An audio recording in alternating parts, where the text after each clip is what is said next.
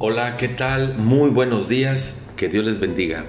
Estamos meditando en el Evangelio de Mateo, en el capítulo número 13. Este capítulo habla de las parábolas acerca del reino, las parábolas que explican cómo es vivir en el reino de Dios.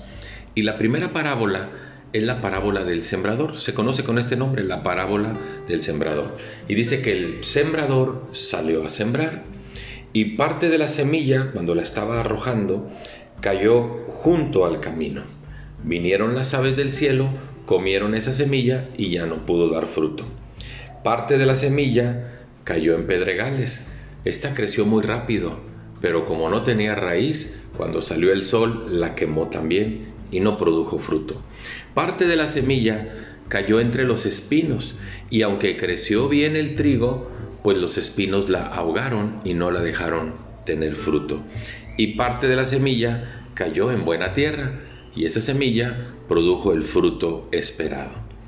En los versículos más adelante, en el 18, les dice Jesús, escuchen la explicación de la parábola del sembrador. Y dice el versículo 19, cuando alguno oye la palabra del reino y no la entiende, viene el malo y arrebata lo que fue sembrado en su corazón. Este es el que fue sembrado junto al camino. Es el que escuchó el mensaje de Dios, pero vino el diablo y lo quitó de su corazón y entonces sigue como si nunca hubiera escuchado nada.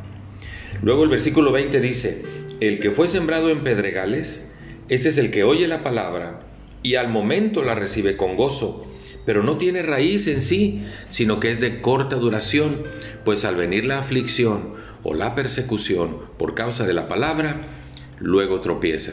Es aquel que escuchó la palabra, pero no profundizó, no quiso crecer, eh, tenía piedras en su corazón y no pudo echar raíz esa, esa semilla que cayó, y entonces en las primeras de cambio dice, yo no le entro a esto. Luego dice el versículo 22, el que fue sembrado entre espinos, ese es el que oye la palabra, pero el afán de este mundo, el engaño de las riquezas, ahogan la palabra y se hace sin fruto. Este es aquel que dice, oye, esto está muy bueno, estas cosas de Dios son excelentes, pero yo prefiero seguir viviendo mi vida loca.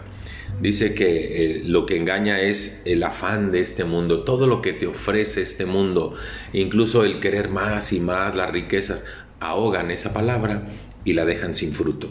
Pero luego dice, el que fue sembrado en buena tierra, ese es el que oye, entiende la palabra y da fruto y produce a ciento, a sesenta y a treinta por uno. La pregunta es, cuando tú escuchaste el mensaje de Dios, ¿en dónde cayó esa semilla? ¿Cayó junto al camino? ¿Cayó en pedregales? ¿Cayó entre espinos? ¿O cayó en buena tierra y produjo su fruto? Muchas gracias, que Dios les bendiga.